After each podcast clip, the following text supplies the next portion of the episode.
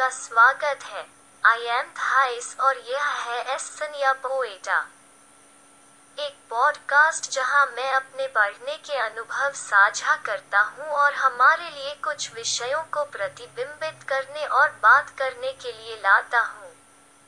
आज मैं आपके साथ उन अद्भुत क्षणों में से एक को साझा करने आया हूँ, जिसमें भगवान जो भगवान है और जो किसी को यह नहीं बताते हैं कि वो क्या करता है या नहीं करता है। लेकिन एक अच्छा पिता होने के लिए और एक बहुत ही उत्कृष्ट मार्गदर्शक होने के लिए, एक दोस्त होने के नाते जो दोनों पक्षों में साझा किए गए रहस्यों के साथ हमारे रिश्ते को करीब रखने की परवाह करता है। ये अद्भुत भगवान अक्सर हमें हमारे तरीकों के बारे में उसके कुछ फैसलों के कारणों को समझने की अनुमति देता है। तीतुस की पत्री के द्वारा अध्याय एक, पद पाँच। यहोवा ने मेरे हृदय से बहुत कुछ कहा। यहोवा का यह वचन यूँ कहता है, इस कारण मैंने तुझे क्रेते में छोड़ा है कि जो कुछ शेष रह गया है, उसे तू व्यवस्थित कर। और मेरी आज्ञा के अनुसार एक नगर से दूसरे नगर में पुर्नियों को नियुक्त करे इस मार्ग में मुझे वास्तव में जो लगा वह भाग ए था जो कहता है, इस कारण से मैंने तुम्हें क्रेते में छोड़ दिया कि तुम उन चीज़ों को व्यवस्थित कर सको जो अभी भी बनी हुई हैं। यह पद मेरे हृदय में प्रभु की ओर से एक प्रेरी के रूप में आया जो मेरे जीवन पर प्रभुता पूर्ण ईश्वर है और जिसे मेरे लिए अपनी योजनाओं के बारे में कुछ भी समझाने की आवश्यकता नहीं है, लेकिन फिर भी इतना अच्छा और मिलनसार ईश्वर होने के कारण। वो मुझे देता है, दिशा और अभी भी मुझे बताता है कि क्यों। जब श्लोक कहता है, इस कारण से मैंने तुम्हें क्रेते में छोड़ दिया। इसमें मैं समझता हूँ कि एक उद्देश्य है। एक विशिष्ट कारण है जब भगवान हमें एक निश्चित स्थान पर छोड़ने का फैसला करते हैं। एक महत्वपूर्ण उद्देश्य है जिसे हमें उस स्थान पर रहने के लिए, भगवान के निर्णय के लिए नजरअंदाज नहीं किया जा सकता है जिसे शायद हमारे दिल ने पहले ही छोड़ने के लिए कहा है। और वो क्या उद्देश्य होगा? वो आप ही कहता है, मैंने तुझे क्रेते में छोड़ दिया कि जो बातें अब तक बची हैं, उन्हें तू ठीक करे। हम अभी भी उस विशेष स्थान पर हैं, क्योंकि क्रम में रखने के लिए अभी भी कुछ चीज़ें गायब हैं। काम पूरा नहीं हुआ है और भगवान जो हमेशा अपने कार्यों को पूरा करते हैं। भगवान जो हमारे सबसे बड़े व्यवहारिक संदर्भ हैं और जो प्रवेश द्वार को आशीर्वाद देने में प्रसन्न हैं और अपने विश्वास योग्य के चले जाने से, वो नहीं चाहता कि हम अव्यवस्था छोड़कर इस स्थान को छोड़ दें। ईश्वर नहीं चाहता कि हम पहले उन लंबित मुद्दों को हल किए बिना छोड़ दें, जो अभी भी हमारी प्रतिबद्धता में है या उन लोगों के साथ हैं जो उस स्थान पर रहेंगे जहाँ हम जा रहे हैं। इसलिए हमारे लिए यह आवश्यक है कि जो कुछ गलत है उसे अच्छी व्यवस्था में रखने के लिए कुछ समय और रुकें। भगवान के सामने जो कुछ भी सुखद होना चाहिए। उसे अच्छी तरह से व्यवस्थित करने के लिए, ताकि वो अंत में इस चक्र को समाप्त कर सके और एक सुनहरी कुंजी के साथ हमारी भागीदारी को बंद कर सके और अपना आशीर्वाद दे और हमें अब और न रहने दे। लेकिन छोड़ दें, एक नई जगह के लिए प्रस्थान, शाब्दिक या रूपक रूप से। क्योंकि ऐसा हो सकता है कि जिस स्थान पर हम वर्तमान में हैं, वो इतना बदल गया है कि वो दूसरे की तरह दिखता है। हम उसी स्थान पर रहते हैं। लेकिन भावना परिवर्तन की है, क्योंकि यह वही स्थान परमेश्वर में नए सिरे से एक पूरी तरह से अलग हो गया है। मैं आपको केवल यह बता सकता हूँ, यदि भगवान ने आपको रहने के लिए कहा है तो रुको, विश्वास करो।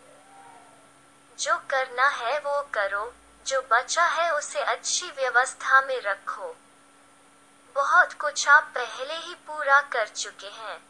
टूट फूट तो होती है, लेकिन जो बचा है, उस पर ध्यान दें। ठिजकिया यहाँ की तरह करो। प्रार्थना में अपने आप को मज़बूत करो। ठिजकिया यहाँ के लिए संकट के दिन। यशाया अध्याय सैतीस पद तीन में उसके शब्दों में वो कहता है, क्योंकि बच्चे जन्म के करीब होते हैं और उन्हें जन्म देने की ताकत नहीं होती। इस स्थिति का सामना करते हुए हिजकिया यशाया नबी को संबोधित करता है और पूछता है, पैगंबर, जो बचा है उसके लिए प्रार्थना करें। यह यशाया अध्याय सैतीस, श्लोक चार, भाग बी में है।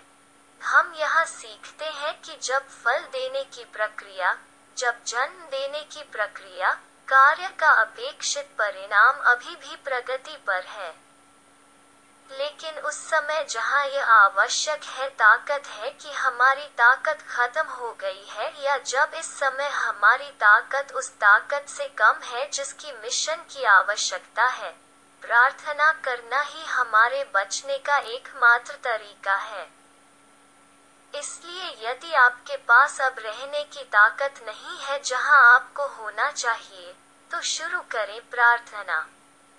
शेष के लिए प्रार्थना करें, शेष शक्ति के लिए प्रार्थना करें, शेष कार्य के लिए प्रार्थना करें।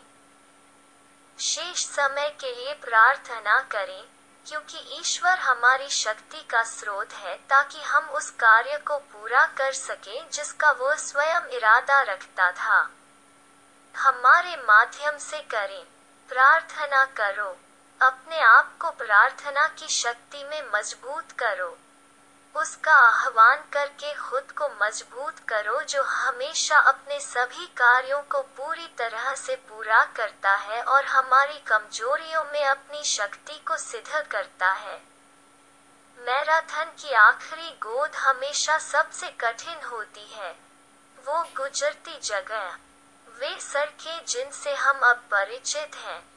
अंत की ओर प्रत्येक कदम के साथ हमारे लिए केवल अधिक पीड़ा का प्रतिनिधित्व करते हैं, लेकिन यह उस अंतिम महान प्रयास के लायक है। भले ही हम शारीरिक और मानसिक रूप से थके हुए हों, आस्था या विश्वास होना। विश्वास रखो क्योंकि विश्वास से मूसा, जो पहले से ही पैदा हुआ था अपने माता पिता द्वारा तीन महीने तक छिपा हुआ था क्योंकि उन्होंने देखा कि वो एक सुंदर लड़का था और वे राजा की आज्ञा से नहीं डरते थे। विश्वास ही से मूसा ने, जब वो बड़ा हुआ तो फिरौन की बेटी का पुत्र कहलाने से इनकार कर दिया और परमेश्वर के लोगों के साथ दुर्व्यवहार करने के बजाय पाप का आनंद लेने के लिए थोड़ी देर के लिए चुना। मसीह की बदनामी को खजाने की तुलना में अधिक धन का सम्मान किया। मिस्र, क्योंकि उसके पास एक इनाम था, विश्वास ही से उसने राजा के प्रकोप से न डरकर मिस्र को छोड़ दिया। क्योंकि वो अदृश्य को देखकर स्थिर खड़ा रहा और विश्वास के द्वारा ही फसह मनाया और लोहू छिड़का। कि पहिलौठों का नाश करने वाला उन्हें छू न सके। विश्वास से वे सूखी भूमि पर लाल समुद्र के ऊपर से गुजरे जिसका मिस्रियों का इरादा था कि वे डूब गए थे। विश्वास से यरीहो की दीवारें गिर गईं, सात दिनों के लिए घेर लिया गया। विश्वास से राहब वेश्या अविश्वासियों के साथ नाश नहीं हुई। उनका स्वागत किया शांति से जासूस। मैं और क्या कहूँ? गिदोन और बाराक और शिमशोन और यिप्तह और दाऊद, शमुएल और भविष्यद्वक्ताओं के बारे में बताने के लिए मेरे पास समय की कमी होगी। जिन्होंने विश्वास से राज्यों को जीत लिया, न्याय किया, वादे प्राप्त किए उन्होंने अपना मुँह बंद कर लिया। शेरों ने आग की शक्ति को बुझा दिया। वे तलवार की धार से बच निकले। कमज़ोरी से उन्होंने ताकत हासिल की। युद्ध में उन्होंने संघर्ष किया। उन्होंने अजनबियों की सेनाओं को भगाने के लिए डाल दिया। वैसे भी विश्वास से उन्होंने निष्कर्ष निकाला। विश्वास से उन्होंने विजय प्राप्त की। विश्वास से प्रभु के नाम की महिमा हुई और जैसा कि प्रेरितों के काम तीन पद उन्नीस में कहा गया है। इस प्रकार प्रभु की उपस्थिति से तरोताजा होने का समय आया। भगवान आपको आशीर्वाद दे और आपको उस जगह पर टिके रहने की शक्ति दे जहाँ आपको अभी भी होना चाहिए।